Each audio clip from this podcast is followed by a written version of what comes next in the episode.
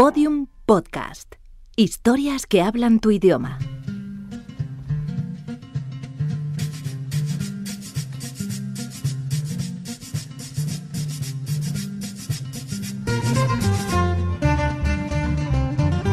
Nómadas.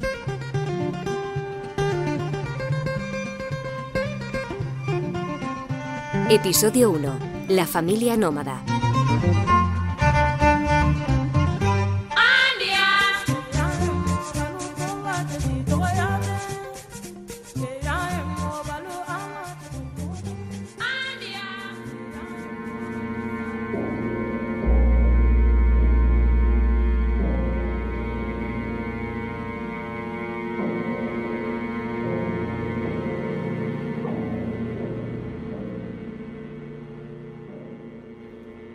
Le pregunto cuántos kilómetros recorren cada día y me dice que así no sabe, que no son kilómetros. No sé, no son kilómetros, me dice. Cuando estamos cansados o vemos que los animales están cansados, sabemos que ya hemos llegado y buscamos un lugar para pasar la noche. Hubo tiempos en que nunca nadie se quedaba quieto. Ser nómada era la condición de cualquier hombre. Esos tiempos para los más pasaron hace tanto. Quedan aquí y allá unos pocos. Aquí, decíamos, en África.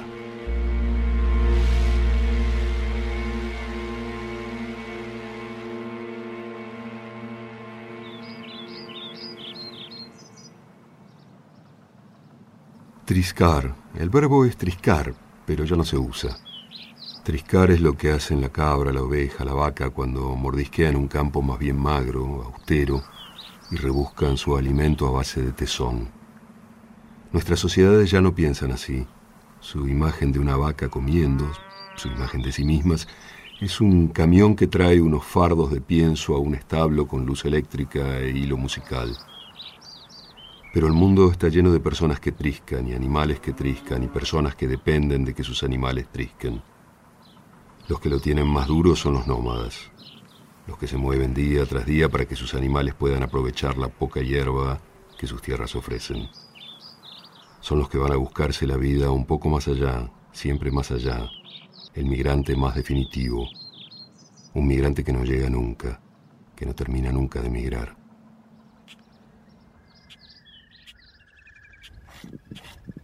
Le pregunto desde cuándo hace este camino. Desde mucho antes de nacer, ya desde mis mayores, me contesta Haruna sus 70 años. Haruna es el jefe de una familia grande, el aire distinguido, sus anillos, y dice que cuando él empezó a hacer estos viajes no había rutas sino pistas en el monte. No había coches ni motos, sino carros y burros.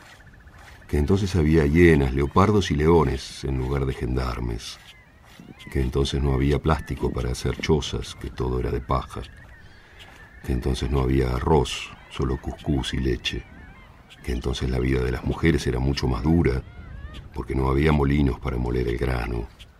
Cuando iban a vender la leche tenían que caminar muchos kilómetros y ahora pueden subirse a algún camión. Que entonces los pastores se juntaban, pero que ahora cada cual se busca su rincón porque los pastos escasean. Que entonces a veces aparecían los blancos y te decían qué hacer y qué no hacer, que quizás tenían razón, quién sabe, quizá no, que entonces los tiempos no eran mejores ni peores, que eran otros, dice Haruna, y que un pastor sigue siendo un pastor y las ovejas las ovejas, pero su hijo Mahel, 45, no tan diplomático, se queja.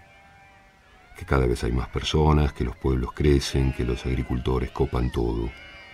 Que a los pastores nómadas la tierra se les va, se les escapa.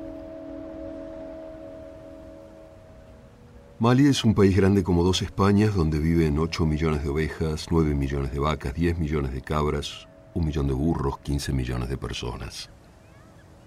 Pero no es fácil alimentarlos. Malí es un país árido.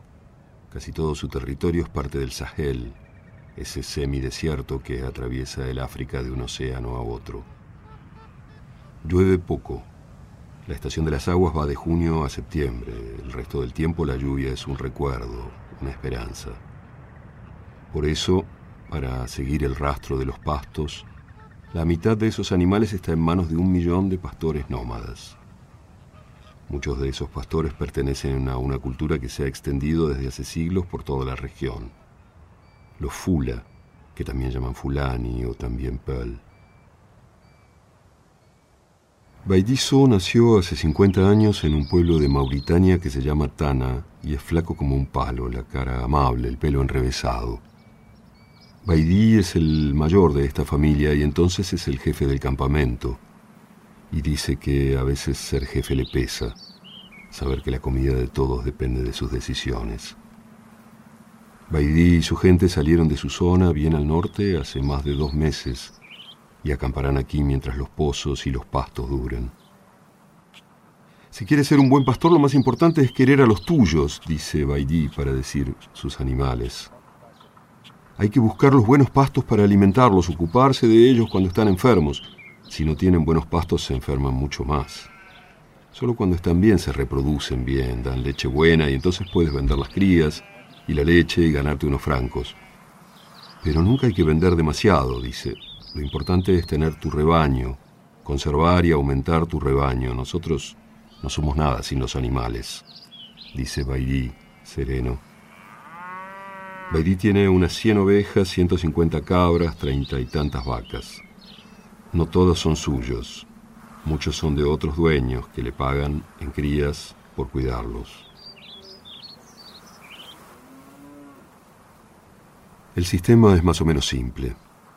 En la época de lluvias, los pastores sobreviven en sus tierras de origen, monte árido y seco que no se puede cultivar, pero que en esos meses produce suficiente hierba para los animales. En las zonas más húmedas, levemente más fértiles, los campesinos sedentarios aprovechan la estación del agua para cultivar su mijo, su sorgo, su maíz.